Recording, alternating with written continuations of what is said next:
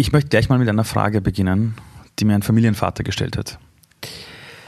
Der hat zu mir gesagt, ich soll dich fragen, wenn man am Leben von so vielen Menschen Anteil nimmt, wie du es tust, hat man da nicht manchmal auch selbst den Wunsch, selber gefragt zu werden, wie es einem selbst geht? Ja, ich wäre gefragt, Gott sei Dank auch privat. Ich meine, ich habe ein Umfeld mit Freunden und Familie und da läuft das ab wie bei jedem, nicht? Dass man genauso äh, sich die anderen kümmern und fragen, wie es einem geht. Aber meine Aufgabe ist natürlich, wenn ich das Frühstück mache und wenn ich die Leute treffe, dass ich einfach das Spannende an ihrer Lebensgeschichte herausarbeite. Und, und mir geht es auch immer darum, dass der Hörer dann etwas mitnehmen kann, das er auf sein Leben umlegen kann. Also so ähnlich wie du das bei Watcher auch gemacht hast, dass ähm, man so die Kreuzungspunkte des Lebens, dann was hat man gelernt, was würde man anders machen, was sind so die Kränkungen, was sind die Krisen. Und da geht es einfach darum, bei so langen Gesprächen sich komplett auf das Gegenüber zu konzentrieren und eigentlich in diese Geschichte hineinzufallen. Aber davor und danach, auch bei den Begegnungen, kommt es natürlich auch oft dazu, dass man dann über mein Leben spricht oder dass sich dann auch mein Interviewpartner interessiert, was, was ich mache. Und, und ja, die meisten kennen auch mein Projekt in Indien und sehr oft mhm. sprechen wir dann darüber.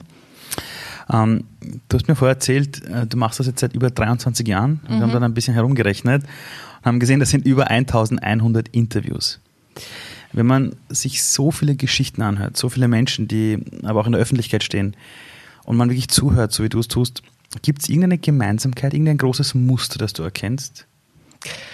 Naja, ich bin, also das, das, das große Muster, darüber habe ich auch in meinem Buch geschrieben, ist, was Erfolg, äh, das Interview mit dem Leben, das ist vor eineinhalb Jahren erschienen und da habe ich mir auch, ja auch wirklich sehr, sehr viel Arbeit gemacht und das führt eigentlich auch schon zu diesem Muster, das habe ich dann nach 20 Jahren Sendung, habe ich mir gedacht, ich möchte einfach gern herausarbeiten, eben ob es so diesen kleinsten gemeinsamen Nenner gibt oder ich möchte auch diese tollen Zitate, diese ganz spannenden Lebensgedanken festhalten und bin wirklich viele, viele Monate gesessen, habe mir viele Sendungen durchgehört.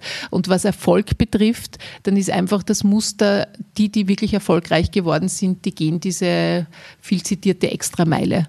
Also die machen einfach mehr als die anderen. Die können hoch, man kann hochtalentiert sein und man kann die besten Ideen haben, aber wenn man das Ganze dann nicht umsetzt, indem man sich auch wirklich hinsetzt, Sitzfleisch beweist, auch ins Detail geht äh, und, und echt bereit ist, und das muss ich sagen, ist es auch, ähm, was ich gemerkt habe, indem ich äh, Frühstück bei mir mache, dieses alles zu geben. Also man darf nicht nachlassen. Ich habe äh, in diesen 23 Jahren und manchmal hadere ich auch damit, also das ist jetzt nicht so, dass ich immer sage, ah, super und jetzt geht's wieder los und wieder beginnt eine Woche und dann sitze ich wieder 18 Stunden beim Schnitt und davor sitze ich zwei Tage bei der Vorbereitung und dann sitzen wir fünf Stunden beim Interview. Es ist wahnsinnig zeitaufwendig, aber ich denke auch immer wieder darüber nach, sollte ich es mit weniger Aufwand machen und merke aber dann wieder beim nächsten Gespräch, dass genau die entscheidende Frage, wo eine ganz besondere Passage herausgekommen ist, dass die damit zu tun gehabt hat, dass ich einfach mehr gemacht habe, dass ich noch den Bruder angerufen habe und dass ich noch mit der Mutter telefoniert habe und dass ich mir noch die fünf Artikel äh, angeschaut habe. Und wenn ich gewusst habe von einem vorhergehenden Interview,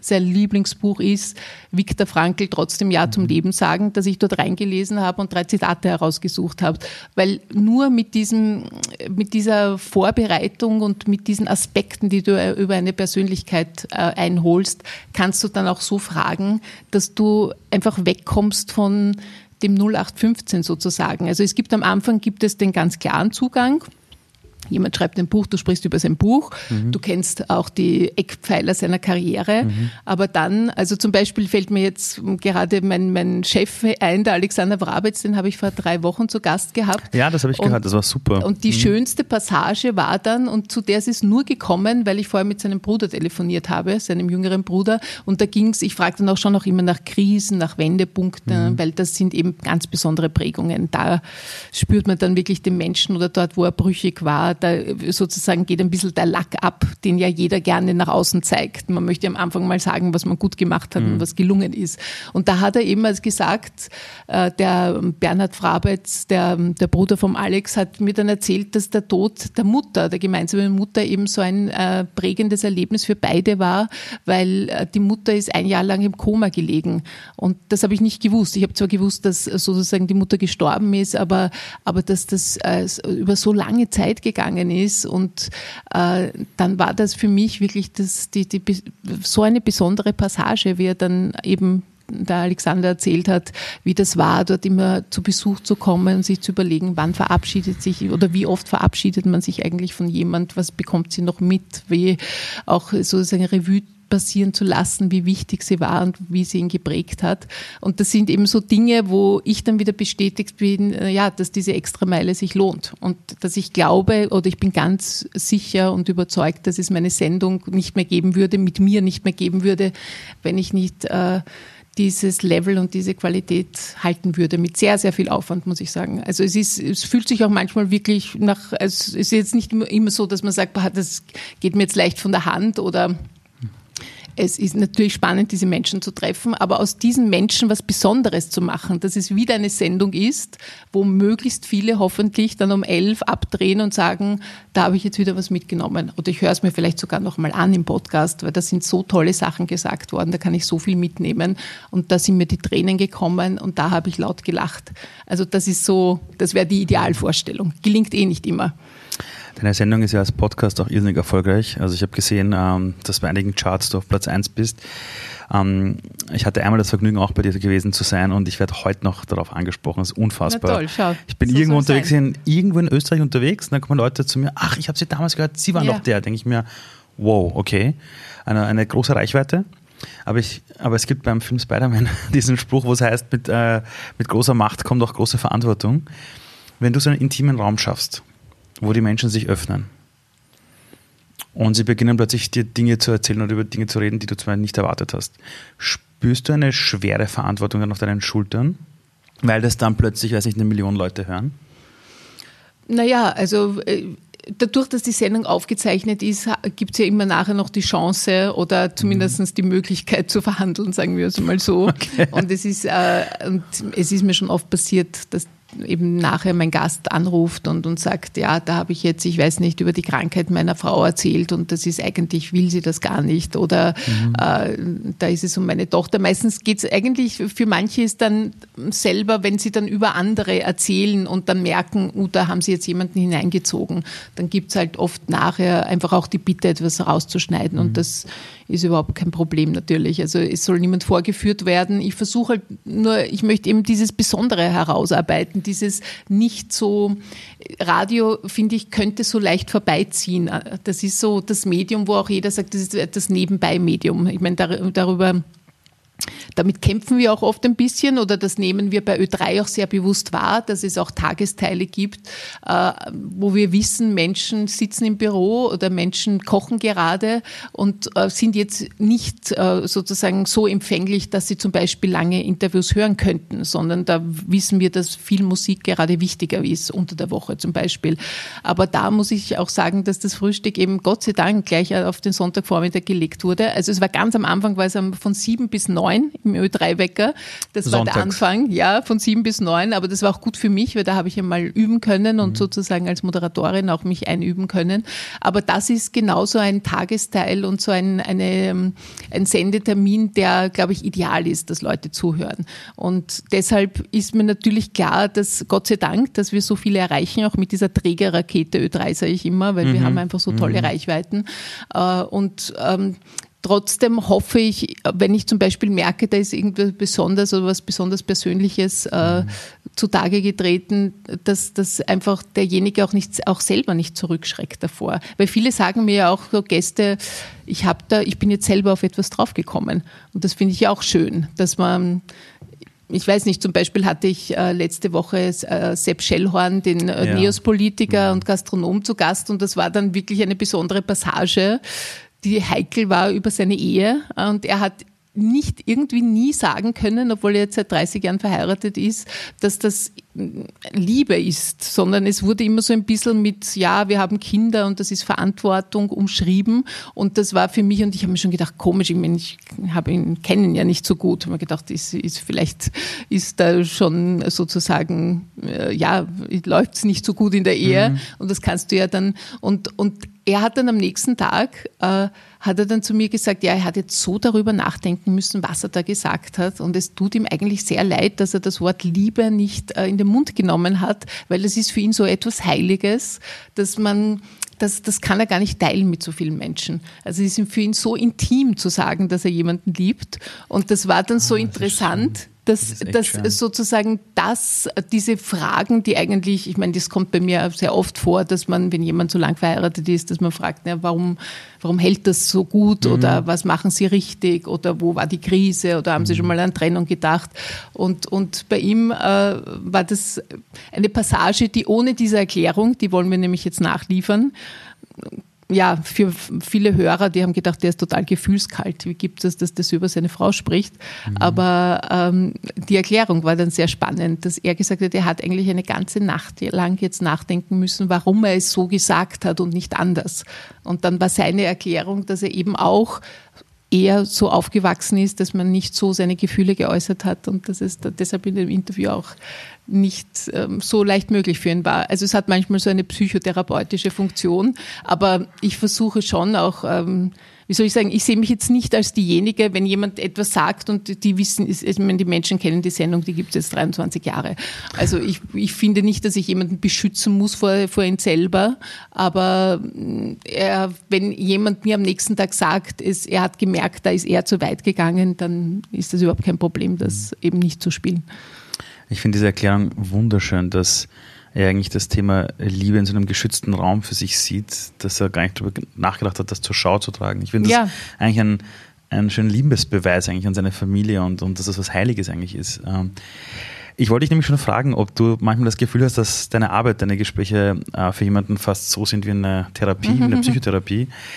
Und ich habe manchmal die Erfahrung in meinem Leben gemacht, wenn ich mit Leuten rede oder Interviews mache, dann kommen plötzlich Dinge hoch, die in mir auch was verändern. Mhm. Musst du dich manchmal abgrenzen, um es nicht zu viel werden zu lassen? Weil wenn man in so ein Gespräch geht, dann ist eine Bindung da und dann spürst du Emotionen von Menschen. Du nimmst oft ganz viele Dinge mit, von denen äh, hast du manchmal das Gefühl, du musst dich da auch irgendwo abgrenzen und in die Rolle gehen der einfach nur Fragenden oder, oder nehmen dich manchmal dieses Schicksal auch selber mit? Oh ja, die nehmen dich natürlich mit. Aber ich finde es schön, eigentlich berührbar zu sein. Also ich, ich weine auch manchmal mit oder meistens, also wenn das jetzt wirklich eine ganz traurige Geschichte ist, wo mhm. der Gast die Fassung verliert, dann drehe ich natürlich ab und, und, mhm. und äh, dann warten wir beide, weil oft bin ich dann selber extrem gerührt. Äh, aber ich glaube, dass die Empathie eigentlich auch ein, ein, der Schlüssel ist, dass es ähm, ja, dass sich dann diese persönliche Atmosphäre aufbaut und es ist jetzt kein Kalkül von mir. Also es ist mhm. jetzt nicht so, mhm. ich muss da jetzt irgendwie, äh, wie soll ich sagen, mitfühlend schauen, weil das, äh, der spricht jetzt über den Tod seiner Frau und, und äh, das gehört jetzt dazu, sondern wenn Herbert Grönemeyer über den Tod seiner Frau, ich weiß, das war eines meiner eindrucksvollsten Interviews und zwar war das gleich danach. Also ich war mhm. das erste Interview für Österreich, das er gemacht hat. Ich meine, das ist jetzt auch schon fast 20 Jahre her, dass seine erste Frau, die Anna, gestorben ist an Krebs.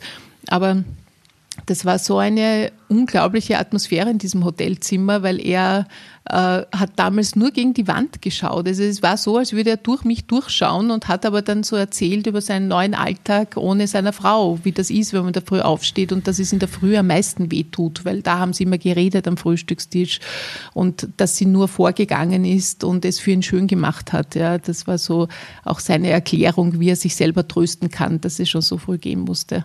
Und äh, da war ich teilweise auch so berührt und ähm, ich glaube aber, dass eben das zu spüren beim anderen, das ist jetzt nicht sozusagen Frage, Antwort, Frage, Antwort und ich schaue, peitsche meine Fragen durch, mhm. sondern da, da ist man manchmal, ist es wie, wenn man abheben würde. Also bei ihm hatte ich fast das Gefühl, sie ist jetzt irgendwie da, er spricht zu ihr. Ich war fast durchsichtig.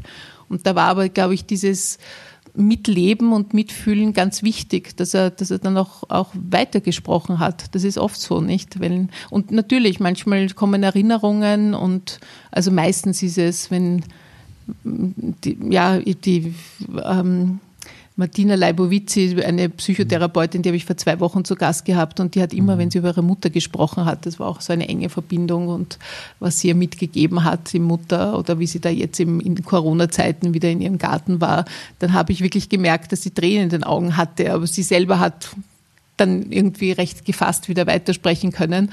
Aber das gibt schon immer wieder.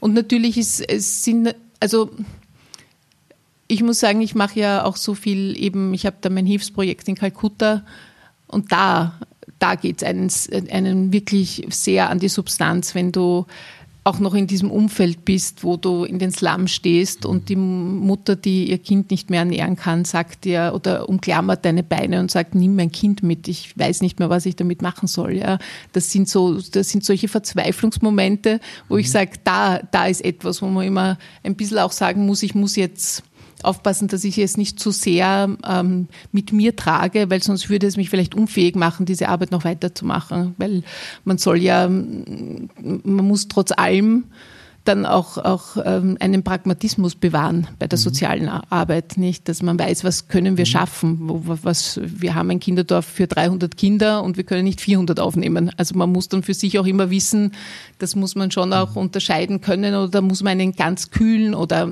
einen klaren Zugang, sagen wir so, nicht kühl haben. Also deshalb, um an, auf den, wieder an den Ausgangspunkt der Frage zurückzugehen, ist, dass mich diese Geschichten, wenn äh, meine Gäste sie erzählen, sehr oft sehr berühren. Aber es ist nie so, dass ich das Gefühl habe, das kann ich jetzt nicht tragen. Oder ich habe eher so das Gefühl, die Berührung, ähm, ja, die bewegt vielleicht was in mir. Und äh, ich, ich bin dann selber, ich rufe dann selber meiner Mutter wieder an, wenn ich nach Hause fahre und sage, du, ich habe jetzt drei Tage mich nicht gemeldet, jetzt wird es Zeit, weil jetzt habe, habe mich gerade mein Gast wieder so daran erinnert, ja, wie, wie eng die Bindung oder wie wunderbar es ist, eben eine Mutter zu haben, die man, die man noch anrufen kann, mit der man noch reden kann. Aber das, wo wirklich Grenzen gefragt sind, ist, wenn man, wenn man sich entschieden hat, oder wenn es, ich weiß es nicht, entschieden wurde oder wenn es sich gefügt hat, wenn man äh, sich in, eine, in diese Welt des Elends begibt. Das ist eigentlich das, was mir viel mehr zusetzt. Du sprichst gerade über das Projekt, das du ja auch neben deinem eigentlichen Job ja auch sehr stark vorantreibst. Das, äh, das, das ist ein Projekt Zukunft für Kinder. Also äh, die Abkürzung ist ja ZUKI, also Zuki. Genau, Zuki. Willst du uns mal darüber was erzählen? Und zwar, wie kam es überhaupt dazu? Äh, wirst du's, also wie waren die Gedanken dazu? Wie hast du begonnen überhaupt? Und wie hast du es geschafft, es so viele Jahre einfach weiterzutreiben? Mhm. Ja, das hat eben auch mit so einer Berührung begonnen. Ich war mit einer Freundin damals in Burma, in Myanmar bei, äh, und bin habe eigentlich eine touristische Reise gemacht und unser Guide war ein ganz spiritueller Mensch, der immer gesagt hat, also uns alles äh, großartig erklärt und uns eigentlich dann auch abseits dieser Sehenswürdigkeiten das Land gezeigt. Und äh, dann hat er einmal gesagt, er zeigt uns ein Waisenhaus, weil das, äh, vielleicht können wir da auch ein bisschen unterstützen. Und da bin ich hineingegangen und ich weiß noch, da waren so viele, was, drei bis vierjährige Kinder auf schmutzigen Matten und sie haben dann so, einen kleine, so eine kleine Holzbox vor dieser Matten gehabt und da ist alles äh, drin gewesen, was sie besessen haben. Also es war wirklich so ein sehr armseliges Waisenhaus auch, aber noch, natürlich war es für sie noch immer besser als auf der Straße, weil sie dort äh, wenigstens versorgt waren und ihre Mahlzeiten Möglichkeiten bekommen haben. Und das war für mich so ein Schlüsselmoment, wo ich mir gedacht habe, ich würde eigentlich auch gerne, ich war damals 39, habe auch schon bei vielen Charities immer mitgemacht, aber ich hatte in mir immer so das Gefühl, ich möchte gerne mal ein Projekt haben, wo ich selber gestalte und wo ich auch selber weiß, wenn wir das Geld sammeln, was passiert genau damit und das vielleicht vermitteln kann mhm. und da auch mich, mich, ja, diese Hilfeleistung ganz genau nachvollziehen kann und wollte dann, wie ich zurück bin, äh, einfach eine Patenschaft übernehmen, weil ich auch viel, es waren sehr viel bettelnde Kinder auf der Straße dort.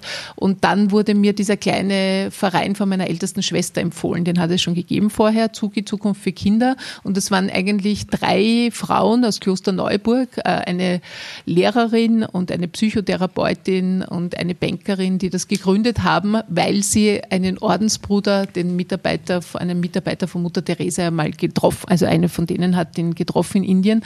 Und ich wurde, ich habe dann äh, eigentlich nur äh, mich für eine Patenschaft sozusagen interessiert, habe ein Mail geschrieben, das ist mittlerweile gerahmt, gesagt, okay. wie geht das jetzt genau? Und mich interessiert diese Shamilla, die ist da fünf und ich würde das, diese 30 Euro im Monat gerne zahlen. Und dann haben sie meinen Namen gesehen und haben gleich mich gefragt, können sie nicht mehr machen? Wir machen das schon seit einem Jahr ehrenamtlich und äh, in Indien sind jetzt schon von unserem Projektleiter 110 Kinder aufgenommen aufgenommen worden und wir haben aber erst 40 Paten Patenschaften und vielleicht mit ihren Kontakten und mit den Medien, vielleicht können sie uns helfen. Und am Anfang war ich ein bisschen verstimmt, weil ich mir gedacht habe, jetzt will man privat was tun und es ist gleich äh, kleiner Finger, ganze Hand. Und äh, habe aber dann haben sie mir geschickt, das war auch so ein Moment, so ein Pfeil, wo eben alle Mädchen, die noch Unterstützung brauchen, äh, zu sehen waren. Und ich habe den angeklickt und geöffnet und da haben mich, glaube ich, 50 kleine indische Mädchen angeschaut mit großen Augen und dann habe ich mir gedacht, na, eigentlich, ich sei nicht so kleinkariert und, und bemühe dich, ja. Die, die sind so engagiert und ähm, man kann eben auch hinfahren. Das hat mich so begeistert gleich am Anfang. Man kann sich das vor Ort anschauen, man kann die Kinder kennenlernen und man kann sich von der Arbeit und wie die Spenden verwandelt äh, werden überzeugen. Und dann habe ich äh, ein Mail geschrieben an zwölf Leute, das waren Freunde und äh, Bekannte, wo ich mir gedacht habe, vielleicht würde die das so interessieren, so eine Patenschaft. Und das war dann ganz interessant. Ich weiß noch, dass der Josef Zotter, der war auch bei der Mail, der hat mir dann zurückgeschrieben, hat gesagt, wenn du sagst, dass es eine gute Sache ist, dann nehme ich nicht ein Patenkind, sondern ich nehme eines für jedes Familienmitglied und meine Schwiegermutter zähle ich auch dazu. Also das heißt, er hat seitdem eigentlich hey. sechs Patenschaften, das war 2006, also seit 14 okay, Jahren. Wow. Und das war für mich es, also es hat mich so begeistert und so bewegt, dass man, wenn man für etwas einsteht und wenn man für eine Sache, wenn man einfach andere, braucht gar nicht sagen, versucht zu überzeugen oder anstößt und sagt, da kannst du helfen, ja, und da kannst, bekommt deine Spende ein Gesicht und da kannst du das Leben von Kindern, die ins Elend geboren worden sind, einfach verwandeln durch deinen Beitrag, der vielleicht für dich ähm, ja möglich ist und vielleicht nicht mehr als eben das dreimal zum Starbucks frühstücken zu gehen oder sich ein T-Shirt kaufen im Monat. Also man muss das ja immer umwandeln, was das für das Kind bedeutet und was es in unserem Leben bedeutet und dass es sich ja bei manchen leicht, Gott sei Dank, ausgeht. Und das hat mich dann, und so bin ich da hineingewachsen. Und dann habe ich natürlich gleich größer gedacht und habe äh, eine große Charity gemacht. Und so ist es dann weitergegangen. Und dann nach zwei Jahren, weil da bin ich dann schon eine, die sagt, wenn man sich dann auch wirklich für etwas verbürgt und äh, an der Front steht und sein Gesicht hergibt und auch wirklich versucht, was zu bewegen, dann ist es auch ganz wichtig, dass du eben jetzt nicht nur ein Foto auf einer Website bist oder nicht nur sozusagen die, die vielleicht halbwegs bekannte Frontfigur, sondern dass man mittendrin wirklich genau weiß, wie sieht die Buchhaltung aus, wie werden die Gelder verwendet, mitbestimmt einfach. Und dann bin ich eben gefragt worden, ob ich nicht Obfrau werden möchte. Mhm. Das ist eine riesengroße Verantwortung weil dann kann man auch für alles, man haftet natürlich auch für alles, mhm. was passiert, aber auf der anderen Seite bestimmt man mit und gestaltet mit und wenn wir eben ähm, Spenden bekommen, dann sind wir natürlich auch ein ganzer Vorstand, die darüber diskutieren, was damit gemacht mhm. werden soll. Natürlich im, im, immer in, in, Diskussion mit Indien. Und ich bin zweimal im Jahr vor Ort und es ist wirklich eine große Familie jetzt für mich. Und es ist einfach wunderbar zu sehen, was jeder Einzelne und jeder, der uns unterstützt, ist, ist so jemand verändern kann, weil die Kinder, ich, ich kenne den Karton auf der Straße, woher sie kommen. Ich kenne diese riesigen, stinkenden, furchtbaren Slumgebiete ohne Toiletten, ohne fließend Wasser, diese Plastikverschläge, die sie dort haben. Und wenn es 40 Grad hat, dann stinkt es überall und die Kinder laufen dazwischen herum und sind verlaust und wissen nicht, wie sie am Abend ihre Schale Reis bekommen sollen. Und, und plötzlich sind sie bei uns in ihrer Schuluniform und haben ein Bett und haben Schuhe mhm. und äh, plötzlich können sie Englisch sprechen und dann komme ich ein, ein halbes Jahr später und dann sprechen sie noch besser Englisch und jetzt haben wir schon College-Absolventen. Also es ist schon wow. wirklich toll. Wie ist das, wenn du dann zurückfliegst? Also wenn mal Fliegen wieder erlaubt ist, aber wenn du dann zurückkommst und du kommst vielleicht am Flughafen an, steigst ein Taxi oder so und hörst, wie sich der Erste aufregt über, ich weiß nicht, irgendeine neue Baustelle in Wien. Oder manchmal über so komplett banale Dinge, wo man sagt, Leute, uns geht es besser als 90 Prozent der Weltbevölkerung. Mhm. Ähm, wie siehst du dann die Dinge, wenn du wieder zurückkommst? Ja, also natürlich sieht man es anders, aber ich habe auch gelernt, das ist wirklich ein großer Lernprozess, so etwas zu machen. Und ich sage jetzt auch nicht, dass man immer nur beseelt ist und sagt, oh, ich kann so viel verändern und wie toll, dass ich jetzt diesen Kindern helfen kann. Es ist schon auch eben zusätzlich zu, der, zu dem Job, zu der mhm. Arbeit, die man hat, ist das eine Verantwortung. Man muss auch, ja, es sind, man weiß auch, wir brauchen 500.000 Euro im Jahr und die muss man mal aufstellen, nicht? Und eben auch mit den Patenschaften, das ist schon mhm. mal die Hälfte, da haben Gott sei Dank die das abdecken aber sonst muss man kreativ sein, muss man sehr, sehr viel arbeiten und sehr, sehr viel auch äh, ja, Sponsoren ansprechen. Also das ist die eine, äh, wie soll ich sagen, das ist der eine Teil davon. Und ähm, deshalb weiß ich auch, man darf, also es funktioniert nicht, wenn man immer, dass man hier äh, versucht, alles in Relation zu setzen oder den Leuten immer zu sagen, jetzt schau mal, wie gut es dir geht, weil mhm. der sitzt da, das vierjährige Mädchen sitzt da im, im, im Dreck sozusagen mhm. oder in dem Slum, sondern man muss einfach, das war auch für mich ein langer Prozess, weil ich, wie gesagt, dann auch oft, wenn ich zurückgekommen bin, habe ich gedacht, jetzt wie, wie gehe ich am Abend mit Freunden essen und das kostet jetzt, ich weiß nicht, jetzt zahlen wir dann zu, zu viert 150 Euro oder 200 Euro. Das sind und, fünf Patenschaften. Ja, genau. Ja. Und nein, das geht doch gar nicht und das kann ich, das, das, das so, sowas darf man sich doch gar nicht mehr leisten, ja.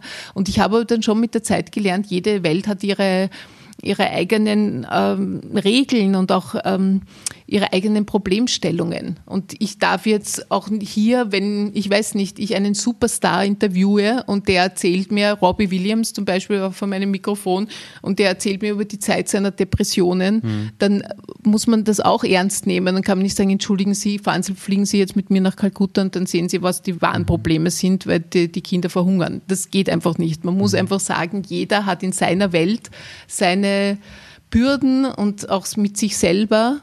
Und ähm, so, so, muss man das, und es, es, diese, es nützt, so wie die Mütter früher immer gesagt haben, äh, du musst jetzt aufessen, weil in Afrika verhungern die Kinder. Mhm. Deswegen hat es dem Kind auch trotzdem nicht geschmeckt. Ich habe das immer ja. Hort, hat das immer unsere Horttante und die ganzen Leute da immer gesagt, haben man gedacht, ja, aber ich bin jetzt in Simmering. Also, ja, ähm, ich meine mir selber natürlich, ja. mit meiner Erfahrung und mit dieser Verbundenheit. Ich bin ja jeden Tag verbunden. Ich jeden Tag wecken mich die WhatsApp aus Kalkutta.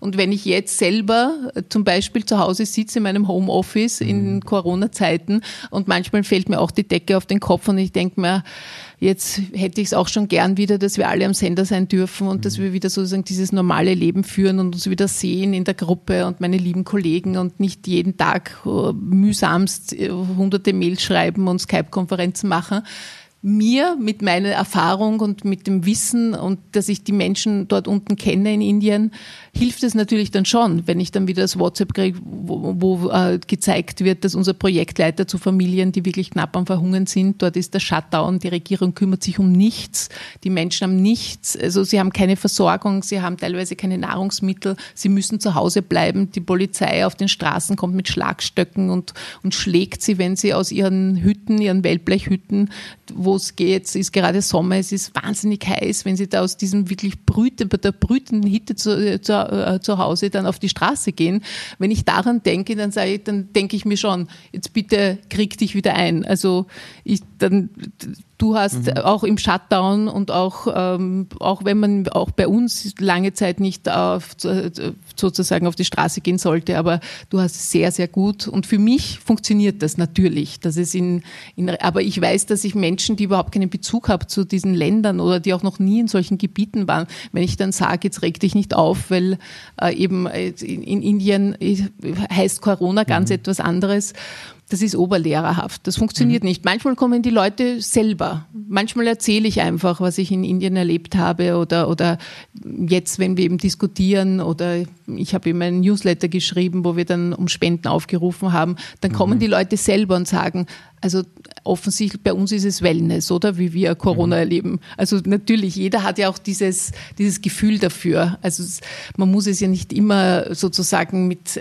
mit der grellen Schrift und dem großen Schild den Menschen auf die Nase binden, sondern ich glaube, es ist wichtig, dass man jeden ernst nimmt in seinen Sorgen und, und ja, wir haben hier oft andere Sorgen, die mhm. wahrscheinlich natürlich, wenn wir sie vergleichen mit dem Straßenkind, das betteln muss äh, und ein paar Rupien braucht, dass es dann am Abend irgendwo sich bei der Straßenküche ein Curry kaufen kann mhm. und barfuß geht, weil es nicht einmal Schule hat. Natürlich sind jetzt die Sorgen hier ja, ein, eine ganz andere Sache. Aber ich glaube nicht, dass man jeden immer dazu bringen kann, etwas für eine bessere Welt zu tun, wenn man seine Sorgen nicht ernst nimmt. Hast du das Gefühl, dass diese Corona-Krise, die plötzlich doch sehr viele, wirklich viele Menschen in einer guten Wohlstandsgesellschaft dazu gebracht hat, bei einigen Dingen zurückfahren zu müssen? Glaubst du, dass diese neue Erfahrung für viele Menschen uns irgendwo dahin bringt, ein größeres Verständnis zu erlangen für die Lebenswelt anderer? ich, ich habe das jetzt auch in vielen Sendungen habe ich schon so gehört oder ich freue mich auch drüber, wenn es diese Gedanken gibt, ja, dass wir jetzt eben mehr verzichten, dass wir auch äh, wissen, dass vielleicht vieles gar nicht notwendig ist, dass mhm. wir auch gut leben können. Äh, ja, wenn wir nicht shoppen gehen können mhm. oder äh, ins Restaurant. Mhm. Äh, aber ich habe nicht das Gefühl, dass ich glaube nicht, dass das nachhaltig mhm. ähm, bleibt, diese Erfahrungen, muss ich ehrlich sagen. Außer man lebt wirklich ein sehr bewusstes Leben und, und schreibt mhm. sich das auf oder ähm, ja, weil ich habe so das Gefühl, diese, diese Freiheit, also derzeit hört man eigentlich am öftersten, ich möchte wieder mein altes Leben zurück, habe ich das Gefühl. Also ich höre mhm. rundherum von ganz vielen Leuten, natürlich sagt man, ja, ich hm, habe jetzt vielleicht aufgeräumt oder ich mhm. habe jetzt, aber, aber die Sehnsucht ist einfach groß. Ich will wieder reisen können und ich will einfach mich wieder frei bewegen können und ich möchte diese Maske nicht mehr tragen müssen. Und ich weiß nicht, ob dieser Erkenntnisgewinn, den es vielleicht bei manchen gegeben hat, ob der, ob der anhält muss ich ganz ehrlich sagen. Eine Sache, die mich interessiert ist, du hast gerade ganz viel darüber gesprochen, dass jeder Mensch seine eigene Lebenswelt hat, mit seinen eigenen Problemen und Schwierigkeiten. Und was du seit über 20 Jahren schaffst, ist, dass du einen in die, in, in die Wohnungen der Leute reinkommst, in ihr Wohnzimmer, an den Küchentisch, für eine doch längere Zeit. Das heißt, mhm. eine Sendung ist ja nicht ein, ist ja keine Sendung, die zehn Minuten dauert, mhm. sondern die dauert ihre Zeit. Ähm, du kommst dort in diese Räume rein, zu den Familien, die Menschen hören dir zu und du begleitest teilweise Menschen, die vielleicht in einer Jugend angefangen haben, sich das Ganze reinzuziehen, also in, in ihrer Jugend mit nicht, 17 und jetzt äh, über 20 Jahre später sind diese Leute 37. Ja. Äh, wie geht das, dass man Menschen verschiedenster Generationen so anspricht, obwohl man nicht mit ihnen in einem Raum sitzt, sondern etwas aufbereitet, wo sie sagen, da höre ich gerne hin, egal in welcher Lebenswelt ich gerade lebe. Wie geht das, dass man da so viele Jahre das. Ich überlege mir schon immer vorher, was kann der erzählen? Das ist auch für mich, dich und äh, ja, die wer auch immer uns die, die Million, die noch zuhören oder einen Teil dieser Million, äh, eben ein, ein Erkenntnisgewinn, eine, einen Fortschritt, einen Anstoß bringt, dass man etwas daraus lernen kann. Das finde ich immer so spannend. Darum macht es mir ja auch noch Spaß, nicht?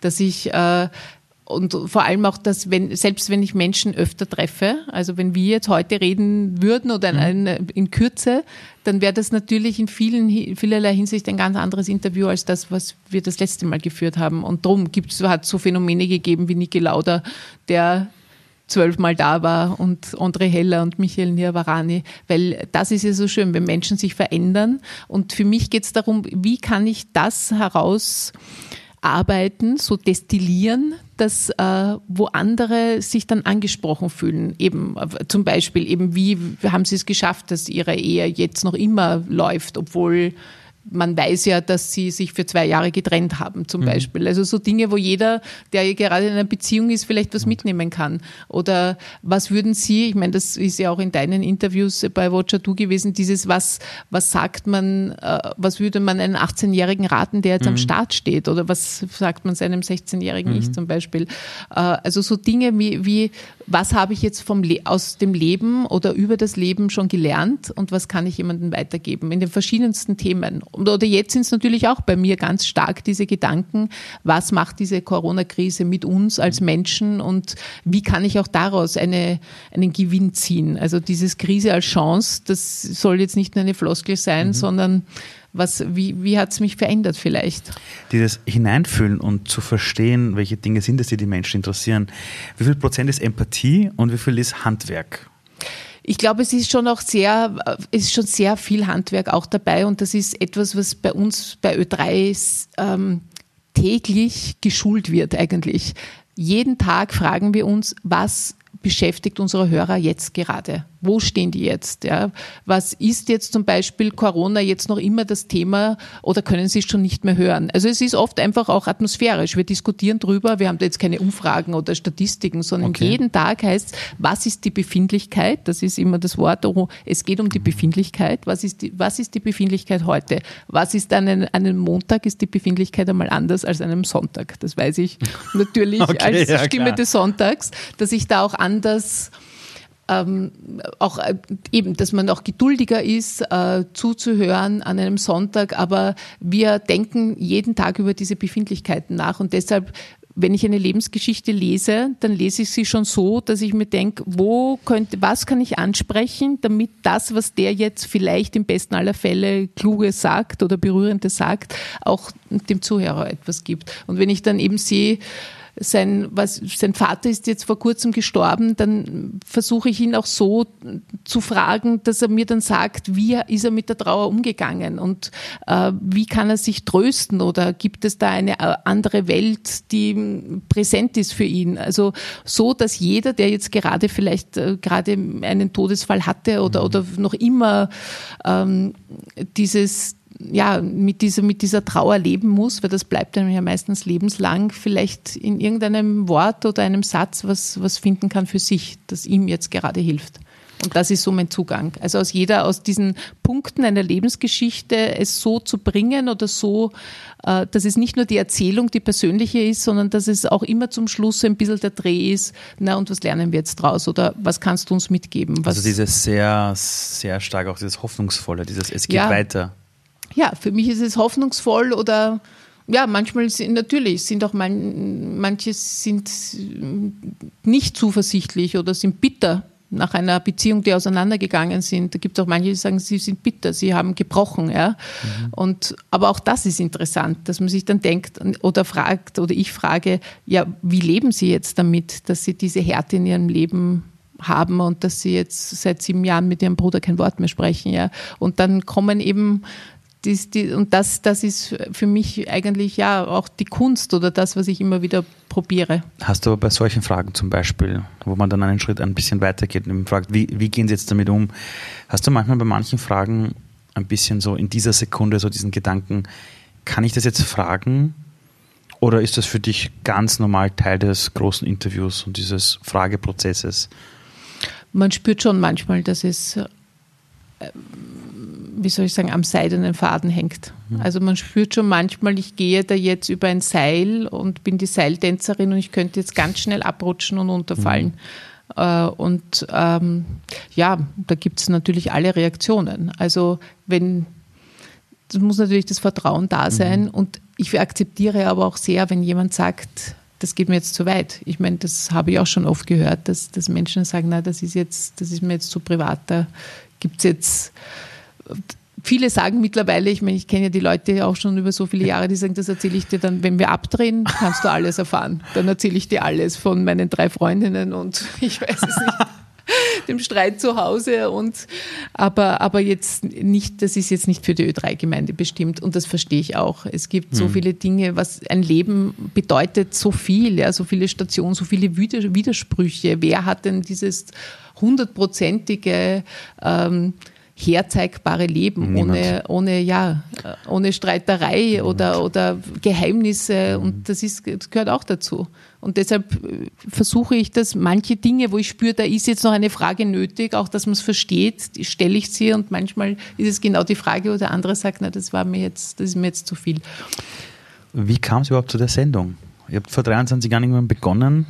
Äh, wie kam es überhaupt zu dieser Sendung? Wie war die Idee dahinter? Gut, dass ich dir mein Buch mitgebracht habe, weil das ist da schön äh, aufgeschrieben. Auch diese erste, auch eben genau ähm, die Aufforderung von Bogdan Roscic, der ja mhm. jetzt Staatsoperndirektor ist oder designiert, bis er am 1. Juli seinen Dienst antritt, der damals als Ö3-Chef äh, sich diese Sendung gewünscht hat. Da war die große Ö3-Reform 1997 und äh, die Monate davor ist schon eine deutsche Beraterfirma engagiert worden, BCE, und die haben dann eigentlich die Idee gehabt, dass, äh, weil es gibt ein Vorbild zur Sendung, die heißt Promi-Frühstück, Antenne Bayern.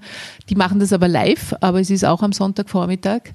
Und äh, das war eben ja mein Glück sozusagen, dass die gesagt haben, ja, da, damit können wir den Sonntag beleben, da können wir eben in diesem neuen, in, nach dieser Reform, in dem neuen Programm, können wir einen, einen besonderen Akzent setzen und dann haben sie sich überlegt, wer das machen soll. Und ich habe eben schon Jahre, davor schon vier Jahre lang bei Ö3 gearbeitet und daneben aber immer bei News. Ich war, ich komme ja vom Print Das heißt, ah, ich wow. habe die großen Interviews eigentlich für die Zeitung gemacht und habe bei Ö3 die Society-Reportagen gemacht mit Dominik Heinzel, war am Abend unterwegs und habe dann eben von der Josefstadt Premiere oder vom Robbie Williams Konzert oder vom Opernball berichtet. Und insofern wusste der Bock dann schon, ich kann große Interviews machen und äh, ich kann auch Beiträge sprechen. Also ich, meine Stimme, war zwar auch ein längerer Weg, aber die, die ist radiotauglich sozusagen und ich habe halt dann eben noch äh, das Moderieren lernen müssen oder habe mich dann mit so einer Nachtsendung bewähren müssen. Also er hat gesagt, es gibt die Chance, ob mich das interessiert. Und das war natürlich für mich so der Punkt, wo ich sofort gewusst habe, ich muss jetzt Ja sagen. Das ist so toll, wenn man da so eine Sendefläche bekommt, die man auch selber gestalten darf. Aber dann habe ich äh, noch einen Nachtflug, hat das damals geheißen, die ja. Nachtsendung moderieren ja. müssen. Um, und ihm, damals, es klingt wirklich dinosauriermäßig, eine Kassette musste ich ihm damals geben. Ich kenne das noch. und, und die hat er sich angehört und hat gesagt, ja, das könnte klappen. Aber es war für alle ein Versuch und ein Experiment. Und er hat auch für das Buch jetzt habe ich ihn wieder interviewt und habe gefragt, ob, wie er das äh, in Erinnerung hat, diesen Moment, wo er mich gefragt hat. Und er hat gesagt, ja, er hat gespürt, dass ich dieses Interesse an Menschen habe und auch dieses wache Interesse, also nicht so ein professionelles, abgebrühtes, mhm. sondern auch wirklich, da, wo ich, dass ich in die Tiefe gehen will. Aber er hat dann auch jetzt vor kurzem bei diesem Interview fürs Buch, als wir diesen Moment und dieses Gespräch, als er mich gefragt hat, Revue passieren lassen, hat er dann auch so als Nachsatz gesagt, aber ob du es schaffen wirst, habe ich damals nicht gewusst. Und da, und ich glaube, das ist so, auch, ähm, ja, das kennen viele. Das ist so, so funktioniert das Leben. Du nimmst eine Chance und dann kannst du extrem viel draus machen, wenn du auch spürst, es passt zu dir. Also du, ich habe mich da hineingekniet und habe dann auch das Moderieren geübt und mache bis heute. Und das ist 23 Jahre und über 1100 Interviews später mache ich es mir nicht leichter. Ich könnte auch sagen, ich bin jetzt die große Interviewerin des Landes und wenn jemand zu mir kommt, dann wird das schon funktionieren. Ich habe so viel Erfahrung. Ich lese mal kurz durch auf Wikipedia seine beruflichen Stationen, es wird schon reichen. Und ich weiß eben einfach, das reicht nicht. Also deshalb, das ist für mich, glaube ich, um, dass sowas einen Glanz behält und eine Spannung und dass man immer wieder einen Akzent setzt, dass es ein Gesprächsstoff liefert. Das ist ja auch so wichtig in unserer, dass das ein Gespräch ist, das nicht dieses übliche, wo man dann halt noch einmal von der Wiege bis zur Bahre erzählt mein Gegenüber seinen Lebensweg, sondern mhm. ich weiß eben, da hat es ja den Bruch gegeben mit dem Bruder oder da hat der Chef gesagt, äh, der hat äh, ja, der arbeitet Tag und Nacht oder, oder da haben wir uns gestritten oder da hat es den schweren Unfall gegeben und wie er dann aus dem Krankenhaus gekommen ist, war das ein anderer Mensch. Oft mhm. gibt es ja so Dinge, die weiß mhm. niemand. Also ich weiß noch, den Johannes Nussbaum habe ich zu Gast gehabt, das ist der Simon in den Vorstadtweibern. Das ist ein junger Schauspieler mhm. mit so blonden Locken der übrigens ganz ergriffen war. Ich bin damals nach Berlin gekommen zu ihm, weil er für die Romy nominiert war. Und das ist einer von denen, den ich wirklich sein Leben lang begleitet habe. Der war 19 zum Zeitpunkt der Aufnahme und damals war Frühstück bei mir schon, also gerade 20 Jahre alt. Und ich bin wirklich, also der hatte so eine Ehrfurcht im Gesicht, als ich gekommen bin, weil ich gesagt habe, jeden Sonntagvormittag zu Hause bei meinen Eltern. Immer ist Frühstück bei mir gelaufen und der hat das nicht fassen können, dass ich ihn jetzt frage und dass das er mein Gast sein wird. Und da habe ich aber davor mit der Mutter telefoniert und die hat mir erzählt, dass er einen ganz schweren Skiunfall gehabt hat mit 14 und dass ihn das komplett verändert hat. Aber das war nirgends nachzulesen, nirgends. Darüber hat er noch nie gesprochen. Und das war so ein tolle Gesprächsteil dann, wie er über diese, als er plötzlich im Spital aufgewacht ist und dann wieder komplett lernen musste zu gehen, hatte schwere Verletzungen gehabt. Und das sind eben so Dinge, die erfährst du nur, wenn du wirklich in die Tiefe gehst. Und, und das macht es aber auch spannend. Also, dass man sich selber immer die Latte sehr, sehr hoch legt. Und es gibt natürlich auch Gespräche, da bin ich nicht zufrieden. Da gehe ich dann nach Hause und denke mir, na, da ist eben dieser magische Moment, dieses Besondere, das ist jetzt nicht aufgetaucht und fühle mich nicht gut, weil ich habe mittlerweile schon so eine unglaublich liebe und aufmerksame Frühstück bei mir Hörergemeinde, die ja dann immer sofort nach jeder Sendung schreiben oder mir schreiben und auch sehr viel erwarten natürlich. Die erwarten sich das, dass jeden Sonntagvormittag was passiert oder die, also die eingeschworene Fangemeinde, wo sie äh, vielleicht eben einen besonderen Moment erleben oder das Gefühl haben, da wird was gesagt, was vorher noch nicht gesagt wurde. Ähm, all diese Menschen, die dir schreiben, ähm, hast du überhaupt Zeit, dir das alles durchzulesen, wirklich alles zu beantworten? Weil ja, es ist schwer. Ja, in Zeiten von Social Media haben die ja einen noch schnelleren Draht. Vielleicht haben die es früher, ich weiß nicht, dir geschrieben als Brief. Und ja, jetzt bei Social Media haben sie einen relativ schnellen Draht zu dir. Du hast auf Facebook ja, du bist dort präsent, du postest auch Sachen über deine Arbeit. Äh, und, und ich meine, wie gehst du damit um?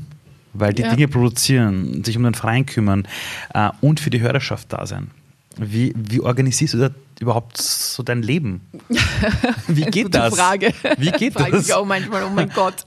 Heute ist, ja, es, es ist schon viel auf einmal immer. Und ähm, es stimmt mit den Zuschriften und so, naja, da muss man halt sich dann irgendwann, also Multitasking, also oft, mhm. ich weiß nicht, läuft daneben die Zeit im Bild und ich beantworte eben schnell oder versuche es kurz. Aber mir ist schon wichtig, dass die Leute eine Antwort bekommen. Also das, aber zum Beispiel, wenn man jetzt unter einem Foto von einer Sendung, wenn da 50 Kommentare sind, dann kommentiere ich, außer ich muss etwas dringend ja, erklären, klar, ja. Klar. Aber das sind, ja, wie jetzt beim Sepp Schellhorn, da waren so, der hat so polarisiert, der schreibt, oder da ging es auch darum, dass er eben äh, von der ÖVP von kurz gefragt wurde, ob er zu ihm wechseln möchte. Genau, und dann hat genau. er eben gesagt, nein, macht er nicht. Und dann haben wir auch über die Corona-Maßnahmen und die, die, diese Staatshilfe gesprochen. Und dann schreiben die einen, ja, sie haben jetzt die ganze Zeit kurz in, in Schutz genommen, weil ich wollte natürlich auch ob, zur Objektivität die andere Seite, wenn er die mhm. Regierung mhm. natürlich scharf angreift und sagt, dass diese wirtschaftliche Hilfe nicht kommt, dann ist es auch meine Rolle als öffentlich-rechtliche, die andere Seite auch zu zeigen oder anzusprechen, damit das auch irgendwie ausgewogen ist. Aber es war sehr interessant, also da gab es dann ein paar Kommentare, ja, sie, ähm, warum nehmen sie kurz in Schutz? Und dann haben wieder andere geschrieben, warum kriegt ein Oppositionspolitiker so ein großes Forum und darf die Regierung so kritisieren? Also in sowas, da schreibe ich überhaupt nichts mehr, weil das, das wäre verloren Liebesmüh. Mhm. Und ich meine, du weißt das selber, du bist ja auch Social Media mäßig sehr aktiv. Mhm du kommst in Teufels Küche, weil das geht ja hundertmal hin und her. Wir haben, also ich habe einmal, das ist jetzt wirklich jetzt nur ganz kurz erzähle ich, ich habe, als wir Watcher Do gegründet haben, irgendwann gesagt, ich möchte die Politiker auch auf unserer Plattform haben. Und zwar jetzt nicht den einen, sondern alle mhm. von allen Plattformen, also von allen Parteien. Und haben auch den HC Strach interviewt und haben ganz normal unsere Fragen gestellt. Das war Wahnsinn. Die ja. Leute haben mir geschrieben, ob ich wahnsinnig bin, warum ich jetzt einem jemand, quasi, die Leute haben das geschrieben, warum ja. gebe ich dir meine Bühne? Und das war für mich total verrückt, weil ich wollte einen Menschen interviewen und die Hintergründe dazu, da ging es nicht um Politik.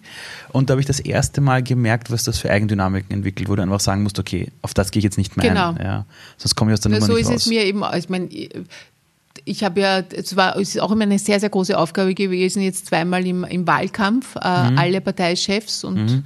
Chefinnen interviewt, 2017 und 2019.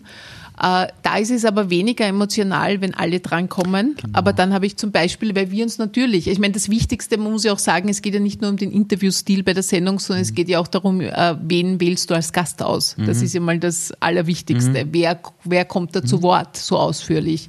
Und das mache ich ja immer in Absprache mit dem Ö3-Chef. Also er gibt da schon auch die Richtung vor oder ich habe da eine Vorschlagsliste mhm. und manchmal gefällt ihm auch keiner der Namen. Und dann sagt okay. er Nein zu uns, zu Ö3, das wäre jetzt der Zugang. Zum Beispiel, gutes Beispiel, Ostersonntag wollte ich den Kardinal Schönborn interviewen, weil ich mir gedacht habe, eben auch in Zeiten wie diesen große moralische Instanz. Mhm. Aber Ö3 möchte natürlich dann auch frischer sein oder vielleicht ungewöhnlicher in manchen mhm. Dingen. Und wir haben dann eben die Julia Schnitzlein, die evangelische Pfarrerin mhm. und den Klaus Schwertner von der Caritas, also auch zwei Religionen sozusagen am Tisch und, und auch zwei Zugänge zur Nächstenliebe, zu Glauben. Und das war eine tolle Sendung. Also und eben, wir wollen Talkabouts liefern und da habe ich auch den Herbert Kickl damals, als er Innenminister war, interviewt und das war auch ein extrem polarisierendes Interview mit unendlich vielen Reaktionen. Auf das wollte ich nämlich auch zu sprechen kommen. Dazu gab es nämlich auch ein paar Fragen äh, im Vorfeld äh, von ein paar Leuten auf Social Media und zwar, ich habe mir das Interview angehört und ich habe ehrlicherweise war ich sehr überrascht, wie offen er über ganz viele Themen gesprochen hat, auch über Krisen oder wie er sich selber in seinem Leben auf viele Dinge vorbereitet hat. Und eine Frage, die ich bekommen habe, war, ähm, es würde mich brennend interessieren, wie sie sich auf die einzelnen Personen einstellt. Wie geht das mit der Vorbereitung auf ein Interview und wie ist das, wenn man mal einen Falco vor sich hat oder einen Sebastian Kurz oder einen Herbert Kickl? Wie bereitet man sich auf so etwas vor, wenn man schon weiß, das kann polarisieren? Ja, aber das Polarisieren passiert ja beim Hörer. Also ich versuche ja, mein Zugang ist ja zum Beispiel bei Politikern, wie kann ich dessen private Ansichten auch äh, verknüpfen? Also es, natürlich müssen kritische Fragen auf jeden mhm. Fall hinein und, äh, und dass man, aber das ist dann, es soll keine Pressestunde werden, das ist eben das Wichtige, mhm. dass man das dann immer wieder dort zurückbringt, wie, wie tickt dieser Mensch? Das ist ja das, was uns interessiert, mhm. was ja das Format vom Frühstück bei mir ist, dass es dann doch eine persönliche Seite zeigt.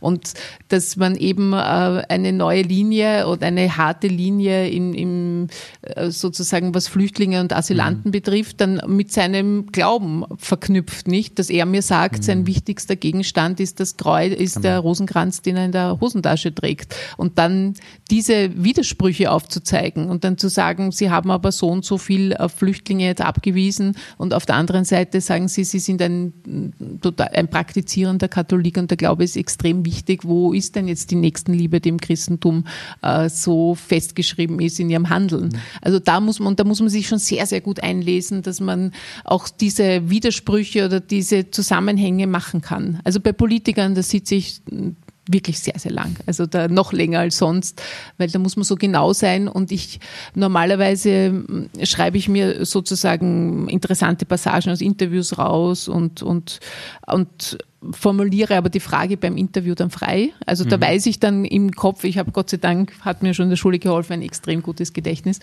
und äh, weiß dann, worüber ich sprechen will, aber bin nicht, also formuliere die Frage dann frei.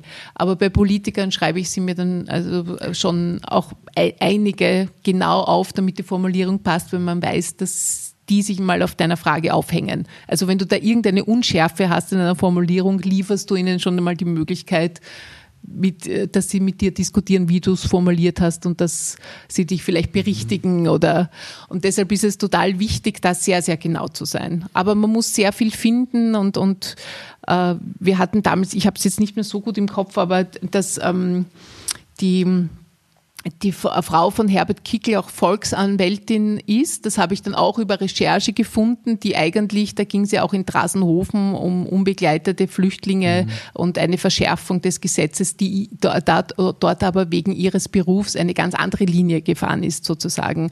Also es hat auch Widersprüche in seinem Privatleben gegeben, was politische Anschauungen betrifft. Und das zum Beispiel ist dann auch interessant. Aber und so versucht man das, ja, eben spannend zu machen. Aber wie gesagt, das Wichtige ist ja, manche glauben ja die Hörer, dass wir dann unsere dass wir, also das ist ja der häufigste Vorwurf ist, dass sie sind ja, es kommt immer darauf an, wer vor dir sitzt, aber dass du jetzt zum Beispiel eine andere Partei persönlich wählst oder favorisierst und deshalb interviewst du den strenger oder äh, bist in den Fragen fordernder. Es wird dir immer unterstellt, dass es mit dir persönlich etwas zu tun hat, wie du ihn jetzt interviewst das wird ja beim Armin Wolf heißt, da bist du dann plötzlich links, links. Und ja, wenn du einen ja. FPÖler, also einen FPÖ-Politiker hast am Tisch, dann heißt gleich, na ja, dann eh ganz klar, dass sie jetzt so scharf ist, weil das ist ja nicht ihre Gesinnung. Und wenn du aber dann, oder wenn du zu freundlich bist, dann heißt es gleich, na ja, wahrscheinlich wählt die doch FPÖ. Und das ist so das Missverständnis, dass die Menschen mhm. immer glauben, dass wir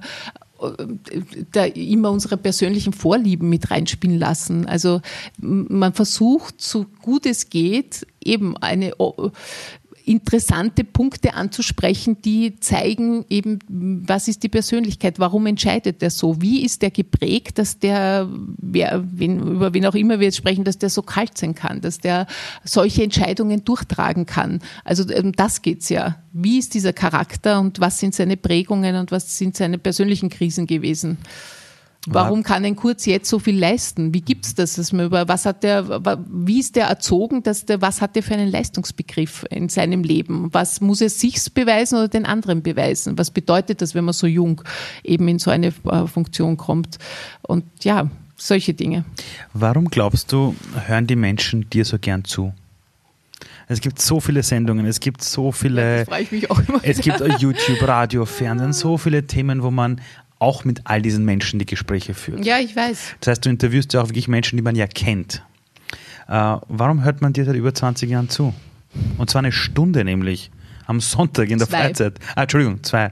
In der Freizeit. Ja, naja, es, es ist schwer zu sagen. Also ich hoffe, dass es ein besonderer Stil ist. Ich kann es auch nicht sagen, dass man das Gefühl hat, man erfährt eine Wahrheit. Da, darum geht es mir auch immer, dass man zu so einer, dass man wegkommt von dem PR Gespräch oder von den PR-Formeln. Und darum sitze ich auch sehr lang mit den Menschen nicht. Also manche Interviews dauern ja, sie sind ja geschnitten. Man bekommt mhm, ja, ich genau. bin zwar im Studio live, moderiere einiges live, aber was die Menschen zu hören, die, die Hörer bekommen, das ist oft das Sukkus aus vier Stunden. Also das ist mhm. sozusagen, wir sitzen lange und manchmal ist es wirklich nach dreieinhalb Stunden stelle ich noch eine Frage und plötzlich erzählt er mir von seinem Gefängnisaufenthalt in Panama oder also Dinge, wo du dann plötzlich selber denkst, na, das gibt's nicht, dass das jetzt auch noch zur Sprache kommt oder äh, von einer und deshalb, und ich, vielleicht ist es, weil die Menschen auch das Gefühl haben, sie werden immer wieder überrascht. Das ist ein ganz großer Faktor bei uns im Radio. Wir, also bei Ö3, wir sprechen immer davon, äh, wir müssen auch überraschend sein. Es darf nie eingefahren sein. Es ist zwar gut, den Menschen Sicherheit zu geben. Also das ist sicher auch ein, mhm. ein Erfolgsrezept der Sendung. Die Sicherheit, am Sonntag von neun bis elf gibt es die Stöckel und da gibt es mhm. einen interessanten Gast, hoffentlich. Mhm. Und dann gibt es ein paar Wochen Vertretung, da geht der Tom Wallig wandern und da freuen sie sich auch. Das mhm. ist dann auch eine, ein anderer Zugang, ist auch schön. Aber eben nicht dieses Eingefahrene, dass man das Gefühl hat, da, sitzt jemand, der halt seinen Dienst ab, dient und ableistet, sondern dass es, dass es spannend sein werden könnte. Das kann es sein, ja. Und dass viele eben wirklich schreiben, sie, sie haben so oft, äh, ja, so dieses, diese Aha-Erlebnisse, dieses, ah, das kann ich aber jetzt auch für mich verwenden. Und das versuche ich eben, wie wir jetzt die, die Psychotherapeutin, die, Andre, ähm, die Martina Leibowitze gehabt haben, die dann darüber spricht, wie man Kinder zur Disziplin bringt oder was diese Krise für Paarbeziehungen getan hat. Dass, es, dass man nicht mehr Laubarm weitermacht, sondern sie kennt nur Paare, die sich entweder trennen oder ja. sagen, auch wenn sie davor ähm, gar nicht mehr so toll, hm, also die mhm. Beziehung offensichtlich nicht mehr so toll war, die gesagt haben, wir machen nicht mehr lauwarm weiter, weil jetzt sind wir draufgekommen, dass wir eigentlich auch durch die schwierigen Zeiten gemeinsam gehen und jetzt haben wir gelernt, dass wir das nützen sollen und dass wir uns eigentlich lieben. Also und das sind so Dinge, wo mir dann die Leute schreiben, wie sie das gehört haben, waren sie so berührt und äh, und haben plötzlich auch über ihre Beziehung nachgedacht und was die Krise für ihre Beziehung und ihre Liebe tut und das möchte ich eben bewirken, dass, es, dass der Hörer immer mit eingebunden ist. Also ich spreche mit dem da draußen über die Geschichte meines Gastes. So ist es vielleicht. Und vielleicht spürt man das. Diese Extrameile, die du gehst, von der du auch erzählt hast, das haben die erfolgreichen Menschen gemeinsam. Warst du mit 14, 15 oder 16 auch schon so? Woher kommt das? Ja, ich glaube, äh, ich war immer so, dass ich extrem, wie soll ich, dass, dass ich das Leben total spannend gefunden habe und dass ich immer also ich war immer Klassenbeste. Jetzt klingt das natürlich, aber jetzt klingt das extrem unsympathisch und ich weiß, ja, wie oft nicht. ich mir anhören habe müssen, ich bin eine Streberin. Ja. Ich war immer Klassenbeste, von daher ich habe eine ganze Regalreihe. Man hat nämlich immer ein Buch bekommen, wenn man besonders mit lauter sehr gut. Also das war so bei mir. Und jetzt kann man sagen, wir sind, und natürlich unser Vater hat uns schon auch immer gesagt, dass es wichtig ist, was zu tun, anzupacken, was zu leisten. Aber es war nicht so, dass man, dass wir jetzt, dass ich so ein Zeugnis nach Hause bringen musste. Aber es hat mich wirklich interessiert. Also ich, ich bin äh, in der Französischstunde gesessen und habe mir gedacht, das ist jetzt total interessant. Ich möchte diese Sprache gut äh, lernen. Und selbst die Fächer wie Physik und Chemie, die mich nicht so interessiert haben, habe ich es trotzdem interessant gefunden, dass man sich das aneignen kann. Und ich glaube, wenn man so ein Interesse hat an der Welt und auch immer gekoppelt damit ist, wenn ich mich selber auch noch bemühe oder anstrenge und an meine Grenzen gehe, dann kann ich wirklich viel daraus machen. Und das hat mich dann schon begeistert. Also dieses auch, auch Dinge zu wissen oder eben Sprachen fließend sprechen zu lernen und, und dann natürlich die Bestätigung zu bekommen, wenn man dann sieht, oh super, jetzt ist, ich bin ich finde, das ist ja, in unserem Land ist es ja oft so ein bisschen verpönt, wenn man sagt, man möchte gerne in der, die Nase vorn haben, aber ich, mir, mir hat das getaugt, dass ich mir gedacht habe, ich nehme, ich schöpfe mein Potenzial zu 100 Prozent aus. Das war's. Also es ging nicht darum, ich will besser sein als die anderen, sondern mhm. offensichtlich schaffe ich das intellektuell. Offensichtlich haben mir meine Eltern oder wer auch immer und meine Schwester ist mit 15 äh, europäische Mathematik-Siegerin geworden vor einer Mathematik-Olympiade. Meine Schwester Barbara, also zu Hause war ich nicht die Beste, sondern war, hat sie mich überrundet. Ähm, das heißt, in der ganzen Familie bei euch war das schon immer ja, so stark ausgeprägt? Ja, die Barbara und ich waren da extrem, also extrem, einfach, es war so, wie soll ich sagen, jetzt ohne, ohne dieses Muss, sondern es, man, es war so die Stimmung mit, wir machen jetzt was draus aus dem Leben. Ja, wir haben auch gesehen, wie es schwer ist. Natürlich, wir sind fünf Kinder zu Hause. Also meine Eltern haben schon sehr, sehr schwer gearbeitet. Meine Mutter hat, obwohl sie eben fünf Kinder großgezogen hat, äh, mit meinem Vater, aber eher hatte sie da die Rolle, dass sie da den Haushalt schupft. Aber sie hat immer gearbeitet daneben. Sie hat immer halbtags gearbeitet. Sie hat sehr, sehr viel geleistet. Hat, hat euch das so beeinflusst? Ja, aber das beeinflusst. Ich meine, das ist ja deine Geschichte auch so ähnlich. Einfach zu sehen, wenn du was aus deinem Leben machen willst, dann pack an und dann schau, dass du äh, aus deinen Talenten wirklich das hundertprozentig und da gehört einfach, da musst du dich hineinknien, dass du, dass du einfach das Maximum draus machst und auch für andere. Ja, das war eben das Interesse. Das fragen mich viele Leute, warum eben gerade die Barbara und ich auch sozial äh, engagiert sind und da viel machen. Aber das ist so eine Selbstverständlichkeit bei uns gewesen, ohne eben mit dem äh, Zeigefinger, du musst schauen, dass es mhm. auch anderen besser geht. Aber wenn man in einem einem kleinen Kinderzimmer aufwächst mit zwei Stockbetten und man hat eben, wir sind da zu viert, die vier Mädchen sind in dem Minizimmer gelegen und dann mein Bruder war dann im Schlafzimmer meiner Eltern viele Jahre in so einem äh, Zustellbett dann ist es irgendwie, dann muss man auf die anderen schauen. Das geht nicht, dass man nur auf sich schaut, wenn man in so einer engen Gemeinschaft aufwächst. Also da mhm. hat man zwei Möglichkeiten. Entweder man wird sozusagen das Ego-Schwein oder man wird halt äh, sehr altruistisch oder sehr sozial. Und also bei uns diesen, ist das Zweitere geworden. Ja, diesen Blick für die Gemeinschaft zu entwickeln, das genau. steht, glaube ich, da. Eines interessiert mich. Äh, deine Schwester und du seid ja beide in Österreich bekannt als Menschen, die man aus den Medien kennt. wie hoch stehen die Chancen, dass zwei Personen äh, aus einer Familie plötzlich doch so bekannt werden, jeder in seinem Bereich? War das immer schon ein Kindheitstraum, dass ihr gesagt habt, die eine sagt, ich mache Radio, die andere sagt, ich mache Fernsehen? Ja, Nein, das nicht. Nein, nein, das war ja eigentlich, die Barbara war ja die erste, die äh, da in die Öffentlichkeit gegangen ist, weil sie hat schon mit 17 die Schülerzeitung gemacht. Äh, bei uns am Barmer Platz, in das Gymnasium sind wir alle vier Mädchen mhm. gegangen. Also wir wollten einfach, wir haben einfach immer mehr gemacht. Wir haben einfach auch, das, das finde ich bis heute toll, dass man einfach aktiv ist, dass man versucht da, und es würden mich noch hundert andere Sachen interessieren, die ich mache, nur das geht sich halt zeitlich nicht mehr aus. Also, und, und deshalb, und dann ist sie ins Fernsehen sehr schnell bekommen, weil sie dann über die Schülerzeitung Zeitung äh, ist sie dann zu ähm, Ohne Maulkorb gekommen und Okay hat das geheißen, das war eine Jugendsendung von Ö3 und ich war ja dann ganz woanders. Ich war ja vier Jahre in Paris und habe auch gemodelt, einfach mhm. Sprache gelernt, wollte die Welt entdecken. Also das war so ein bisschen ein Mittel dazu und ich bin dann zurückgekommen und bin äh, Printjournalistin geworden.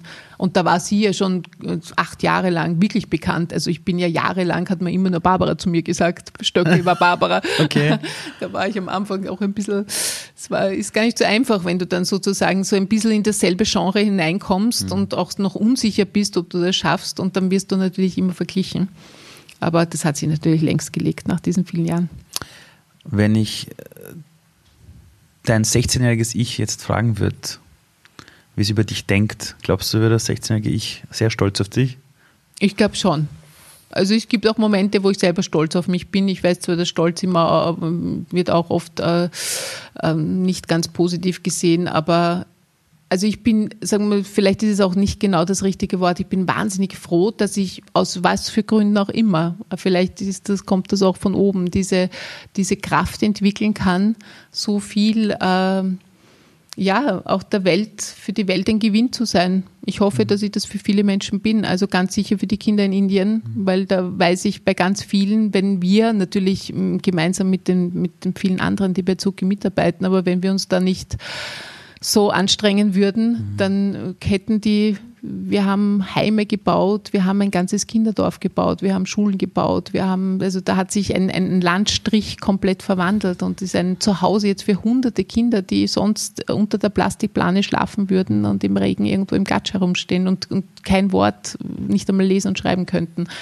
Also das finde ich, es begeistert mich bis heute und ich finde es aber auch ein Geschenk, dass ich durch so viele Fügungen an den Punkt gekommen bin, dass ich so ein Projekt gefunden habe, wo ich so direkt helfen kann. Das ist ja auch was Großartiges. Das ist ja auch nicht so, dass das selbstverständlich ist, weil manche haben auch schlechte Erfahrungen gemacht und, und bei uns funktioniert das aber so toll und hat meinen Horizont extrem erweitert. Und ich hoffe auch, dass ich ein Gewinn bin für viele, die zuhören. Das würde, würde ich mir wünschen. Nicht jedem gefällt es, ich meine, das wäre auch verrückt, aber, aber schon, ich kriege so schöne Zuschriften. Also auch jetzt, während der Corona-Zeit haben viele auch gelesen.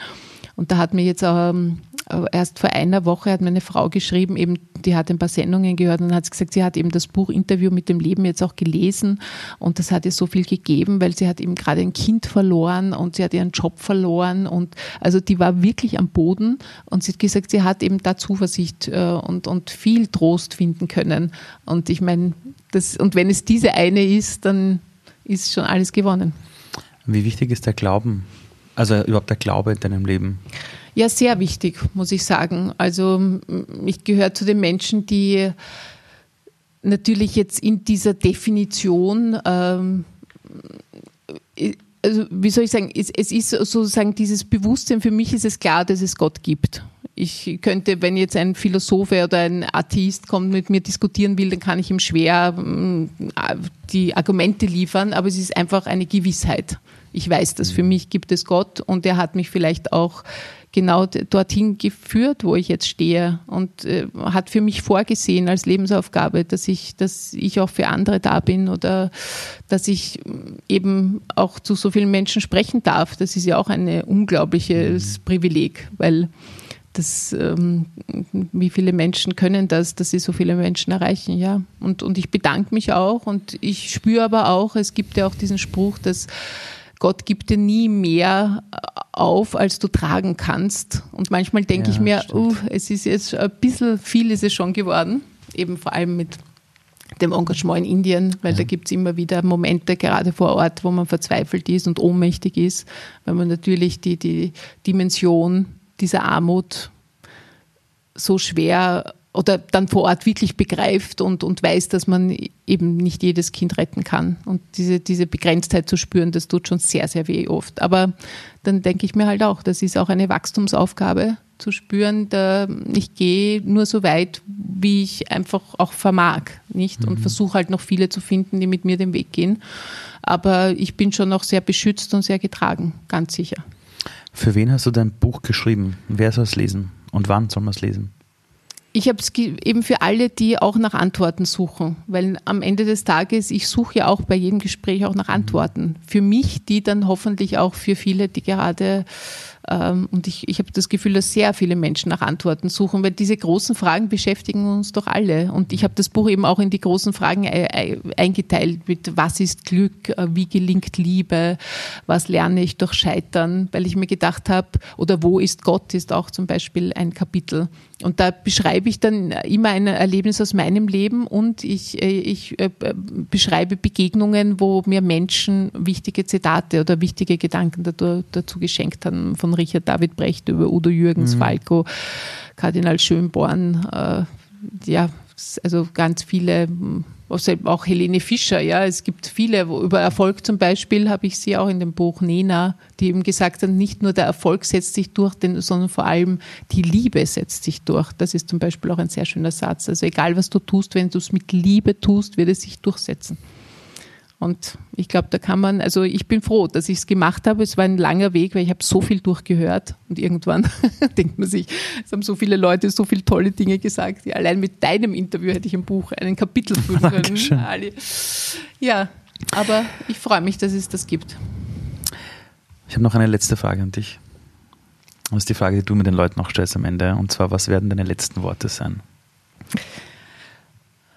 Also ich weiß, dass das ist wahrscheinlich die häufigste Antwort und man sucht ja immer einen anderen Weg. Aber da muss ich wirklich sagen, dass ich Danke sagen würde.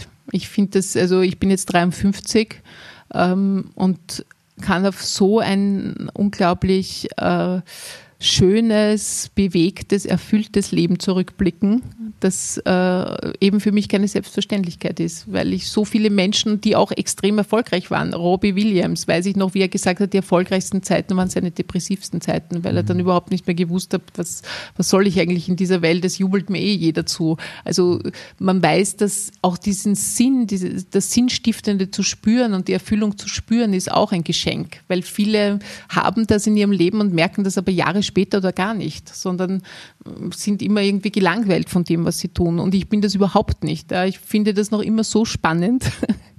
Ich habe ja Phasen schon gehabt und gedacht, ich muss jetzt mit dieser Sendung aufhören. Ich, aufhören, ich mache das schon viel zu lange.